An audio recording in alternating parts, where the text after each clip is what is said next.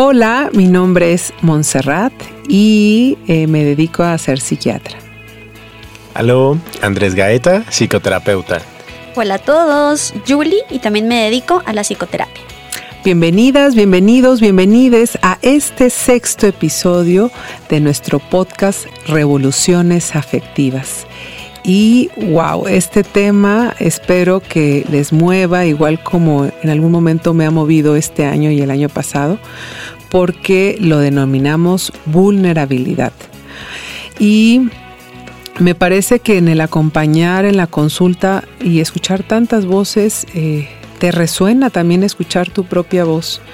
Y el tema de pandemia, el tema de las ausencias, las pérdidas desde diferentes espacios, cuerpos, eh, llama y emerge mucho este término o, esta apreciación de cuestionarnos cómo eh, nos miramos y cómo miramos el tema de vulnerabilidad. Desde la parte médica pudiera compartirles que eh, somos vulnerables incluso antes de nacer.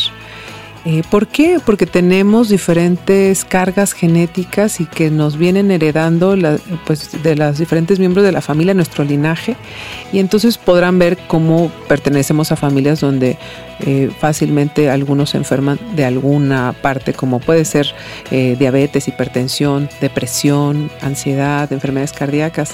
Esto solo es un ejemplo para que vean cómo podemos ser vulnerables antes de nacer y durante la gestación hay un vínculo íntimo entre la madre y, ese ser que se está formando. Y importa mucho el bienestar de ambos. La salud materna, mental y física influirá en cómo se está formando ese nuevo ser y a veces puede ser vulnerable a eh, no solo nacer tal vez eh, con no un desarrollo del pulmón, sino también a que pueda haber un impacto en su desarrollo emocional. Por ejemplo, si la eh, madre tuvo depresión durante eh, la gestación. A su vez, si no hay una lactancia materna, eh, en mujeres, por ejemplo, que tienen depresión, es un riesgo para ese ser en muchos aspectos de desarrollo cerebral, coeficiente intelectual, en metabolismo eh, y obviamente sobre su salud mental.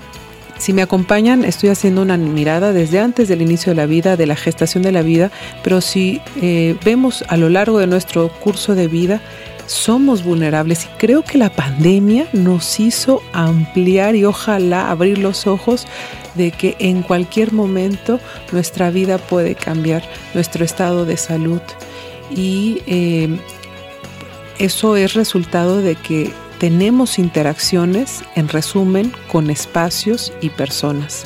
Y esas interacciones nos pueden nutrir, nos brindan energía, placer, bienestar, pero también nos pueden quitar energía porque, como dice la frase, no somos moneditas de oro y a veces tenemos conflictos, a veces nos tensionamos en esas relaciones, a veces hay ausencias que nos lastiman eh, y creo que ahí el gran reto es reconocer, nombrar y expresar esas vulnerabilidades y que el reto es no asociarlo con debilidad y empezar a poner etiquetas en el tema de la vulnerabilidad y entonces creo que ya se distorsiona eh, mucho y creo que pues finalmente va a tener el impacto en cómo percibimos la vida, cómo hacemos nuestras acciones a partir de rechazar y negar el ser vulnerables porque si me voy a ver débil, si me voy a ver menos, entonces yo no soy así. Creo que ahí parte un poco nuestra primera eh, pregunta de qué cuerpos, todo esto es el tema de qué cuerpos merecen ser cuidados, porque si se fijan el cuidado, creo que se malinterpreta como es una persona solamente dependiente. ¿Quiénes son los dependientes? Las personas mayores, las niñas, los niños, las personas con discapacidad. Y hacemos eh, como etiquetas y estigma eh, y que a veces uno se rechaza a partir de yo no voy a ser así, yo no me voy a ver, eh, eh, yo no soy vieja, ¿no? Porque no, no, no soy dependiente o más bien si voy a ser dependiente mejor ya no quiero vivir porque no quiero ser una carga. A veces son los discursos que en algunas personas mayores yo, yo escucho. Entonces, en esta mirada de curso de vida, ¿qué piensan sobre qué cuerpos merecen ser cuidados? ¿Y quién cuida al cuidador?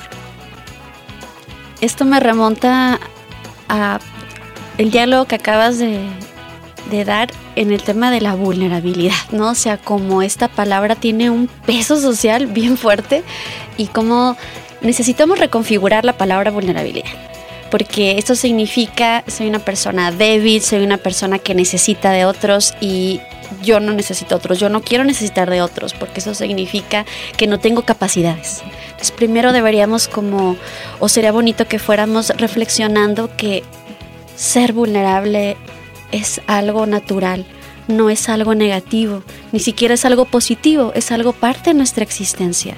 Y creo que conforme vamos cambiando este concepto, podemos permitirnos ser cuidados y cuidar a los otros de una manera más amorosa. Creo que esto lo veo mucho con los hombres. Cuando acompaño hombres, eh, normalmente el tema de llorar es un tema difícil y surge este discurso de los hombres no lloramos porque somos fuertes. Y hay esta asociación de que si tú lloras eres una persona débil. Y no solo va en los hombres, conozco todo tipo de personas que hemos llegado a pensar que estar triste está mal porque me hace débil ante la experiencia.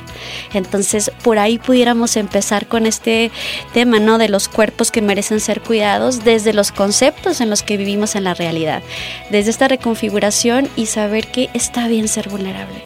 Está bien reconocerlo porque eso me permite mirar las áreas que necesito cuidar y poder ser más empático con las otras personas que también pueden recibir cuidados, porque al final del día no solo las personas que tienen un grado de dependencia van a requerir cuidados. Todas, todos y todes los seres sintientes necesitamos cuidar y ser cuidados desde una plantita, eh, un ser sintiente doméstico, como decíamos, eh, una persona mayor tuve una paciente el día de ayer y hablábamos justo como del tema de, los cuidados y me decía algo que me impactó. Ella tiene una nochebuena desde el año pasado y yo así de, ¿cómo hiciste para que una nochebuena sobreviviera todo el verano en Chihuahua, no? O sea, ¿cómo fue tu cuidado? Y se me hizo muy hermoso porque ella se esmeró o sea, se esmeró para que esta planta tuviera eh, las cantidades de agua, de luz, de abono necesarios para que pudiera sobrevivir una temporada que normalmente no sobreviviría. Entonces, qué bonito es como esta planta, ¿no? Permitirse ser cuidada y qué bonito es dar un cuidado desde el amor. Un poco me gustaría ampliar esto, esto que, que, que evocabas, Julie, sobre, pues, sobre los varones y el llanto, ¿no? Y un poco... E, evoco, ya no estoy seguro en qué episodio anterior, pero por ahí hubo uno en donde nos preguntábamos cómo aprendimos a descuidarnos, ¿no? El primerito fue. Ah, justo, ah, bueno, qué, qué ad hoc, qué ad hoc que estemos retomando oh, eso. Sí. Porque creo que pues viene desde ahí, ¿no? Con cómo de manera individual, evidentemente no es algo que se nos ocurrió y nos inventamos, ¿no? Las personas lo fuimos aprendiendo de los entornos, ¿no? Pero vamos adquiriendo estos mensajes, ¿no? De que no merecemos estos cuidados, no merecemos pedir ayuda, ¿no? Que creo que hacia allá también va mucho este tema de la, de la vulnerabilidad, ¿no? Porque no necesariamente eh, tenemos por qué asociarlo a, a, esto que ya decías de la debilidad, que tenga que ver con alguna problemática mía, ¿no? de mi persona, sino con procesos, momentos en donde solicitamos, requerimos el apoyo, ¿no? hacemos el llamado a esas otras personas que están en nuestra red, ¿no?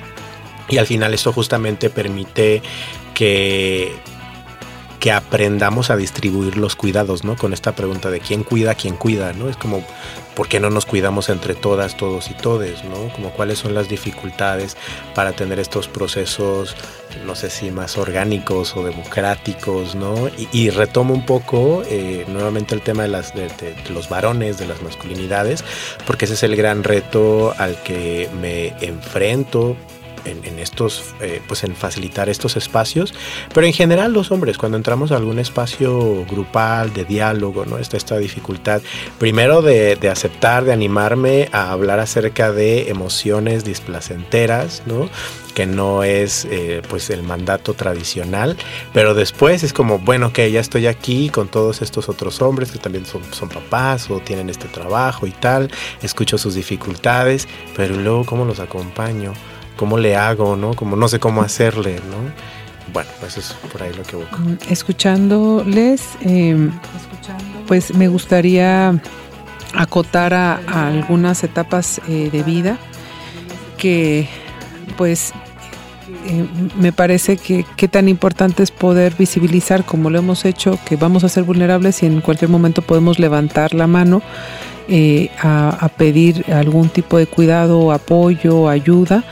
Y creo que, por ejemplo, eh, al ser adultos y tal vez tener la responsabilidad del cuidado de otras personas, a veces es como, no, pues yo no le puedo decir, voy a decirlo, si soy madre, a mi hijo que me cuide en algo, ¿no? Yo siendo una adulta, porque pues, eh, pues es un niño, ¿no? Entonces yo cómo lo voy a hacer.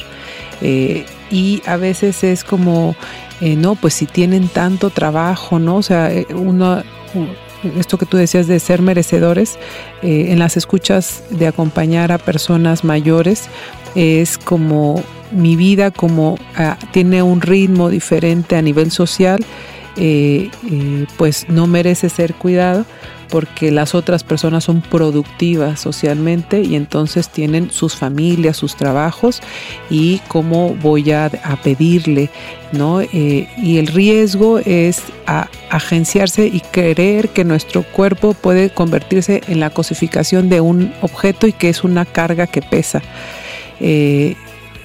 desde la mente el sentirme débil, pero desde la parte de social es que soy un gran peso y soy una carga. Entonces silencio mis necesidades y, e incluso el gran impacto de silenciar las necesidades es entonces ya para qué estoy aquí. Ya no sé por qué estoy aquí, sé, el perder el sentido de vida, el, perder realmente eh, deseos de vivir e incluso pues eso puede generar riesgo a tener síntomas depresivos, eh, en donde la gravedad de los síntomas depresivos es la ideación suicida.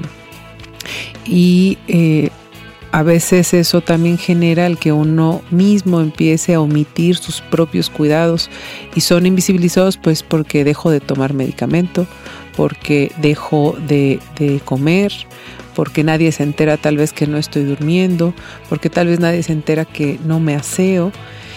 Y eh, a, veces hay personas mayores en donde se nota cómo pueden tener úlceras, ¿no? Placas de, que no se ha lavado esas áreas, ¿no? Y, todo eso eh, a veces entre nosotros que convivimos, pues no preguntamos, no cuestionamos, no, no estamos ahí como en la apertura, porque creo que tenemos el riesgo de que en las relaciones a veces... Eh, pues son relaciones de poder y entonces, por ejemplo, en personas mayores que sigo esta línea es mm, el que yo como hija me convierto como si fuera la mamá y empezamos a infantilizar a las personas mayores. Es que se comporta como niño y ya lo tengo que regañar como niño, ¿no?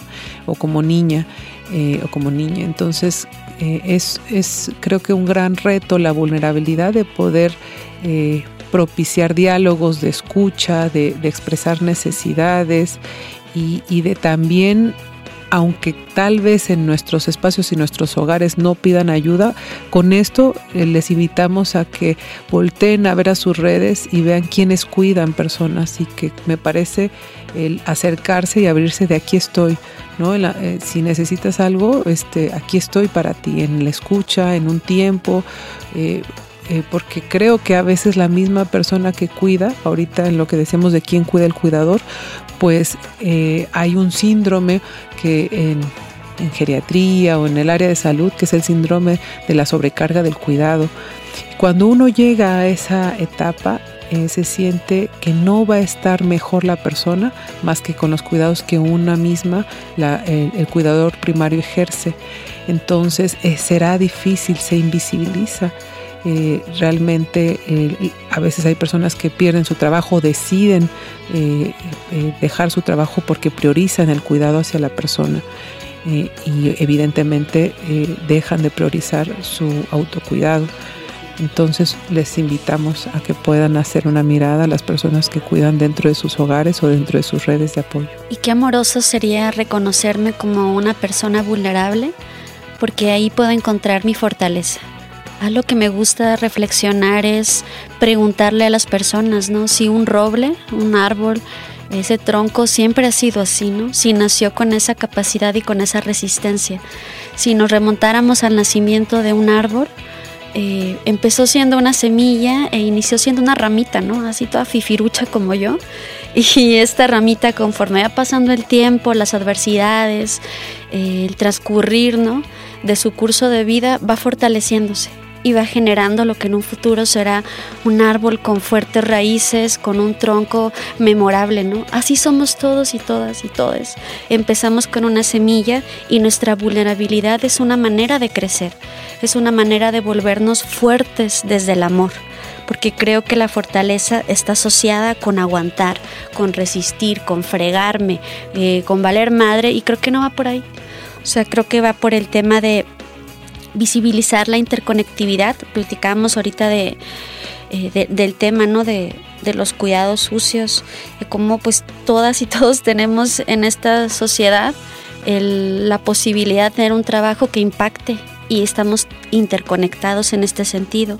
Entonces es como esta invitación a también preguntarnos, ¿no? En los espacios donde transito, eh, ¿cómo puedo ser un espacio seguro? Qué estoy haciendo para ser un espacio seguro para aquellas personas con las que transito, con las que me comparto. De esto también en algún capítulo hablábamos de los chícharos y de cómo puedo ser yo eh, una red para mis redes, ¿no? Porque de pronto no nos damos cuenta y desde los discursos enlatados ya no estoy siendo un espacio seguro. Eso me remota justo a, acompañamientos recientes donde se puede perder eh, el sentido de ser un espacio seguro, incluso vulnerar a otras personas. Y ahí es cuando el cuidado puede volverse también dinámico, ¿no? Y el tema de las emociones, que es todo lo que hemos recorrido en estos episodios, no deja de presentarse, porque yo puedo acompañarte si te escucho, yo puedo acompañarte si te valido, si estoy a tu lado. Hemos hablado mucho del hacer y tener, pero también el darle lugar al ser y estar creo que generaría que la vulnerabilidad no fuera este concepto tan duro, sino un concepto más humano. Y un poco acá retomando esto que mencionabas de los espacios seguros, pues justamente evoco que me parece que a lo largo de, estos episodios pues hemos estado construyendo un espacio seguro entre nosotras. por una parte pues darnos esta oportunidad ¿no? de cuestionar todas aquellas cosas que quizá no habíamos tenido espacio como profesionales de, la salud mental, ¿no? como para hablar entre colegas, y también justo ir extendiendo esta comunidad desde la virtualidad con todas aquellas personas que acompañamos en diferentes procesos o actividades grupales. ¿no? Eh, pues nada, eh, me parece a mí genial que podamos eh, sumarnos en este espacio y permitirnos, permitirnos ser, ser vulnerables, eh, permitirnos tener errores y, pues, seguir creciendo desde ahí. Y vamos como generando un cierre con toda esta interconectividad que hemos querido transmitirles, creando un espacio reflexivo y amoroso donde podamos hablar de lo que no se habla, de lo dormido para que despierte, de la voz que pueda resonar en el tema de los cuidados, del autocuidado, el poder ser amados también significa dejarme cuidar y estar para los otros, ¿no? Entonces, qué bonito es hablar de emociones, qué bonito es conectar y con eso creo que vamos partiendo para otros momentos y esto me genera mucha alegría de poder tener con todos un espacio reflexivo. Sí, estamos muy contentas de poderles transmitir nuestras pasiones, nuestras reflexiones, nuestras escuchas, nuestros diálogos.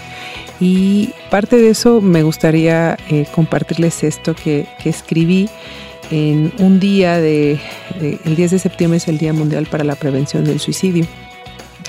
Y eh, una de las cosas que realizamos cuando los tres trabajamos juntos es ampliar las reflexiones sobre el escuchar, sobre el hablar, sobre el conectar. Si se fijan mucho estos verbos, es lo que hemos estado haciendo en todos estos e-, episodios. Entonces, ahí les va un poquito, escúchenme. Eh, escuchar es estar, escuchar es acompañar, escuchar es comprender y no juzgar, escuchar es el inicio de una ayuda. Escuchar es la oportunidad de vincularnos. Hablemos de salud mental y la posibilidad que todos pudiéramos tener y que somos vulnerables de tener un trastorno mental. Hablemos de los riesgos, barreras y mitos como las falsas creencias de una ausencia de educación en salud mental o el estigma o la discriminación. Hablemos del acceso a una atención, hablemos de la importancia de un seguimiento con psiquiatras y psicoterapeutas. Dialoguemos con nosotros mismos. Conectar es ser y estar con uno y con los otros. Conectar es estar en espacios seguros. Conectar es vibrar. Conectar es esperanza. Les agradecemos enormemente por su acompañamiento en estas pues mini cápsulas y les recordamos que las revoluciones son transformadoras y desde la escucha podemos sostenerlas.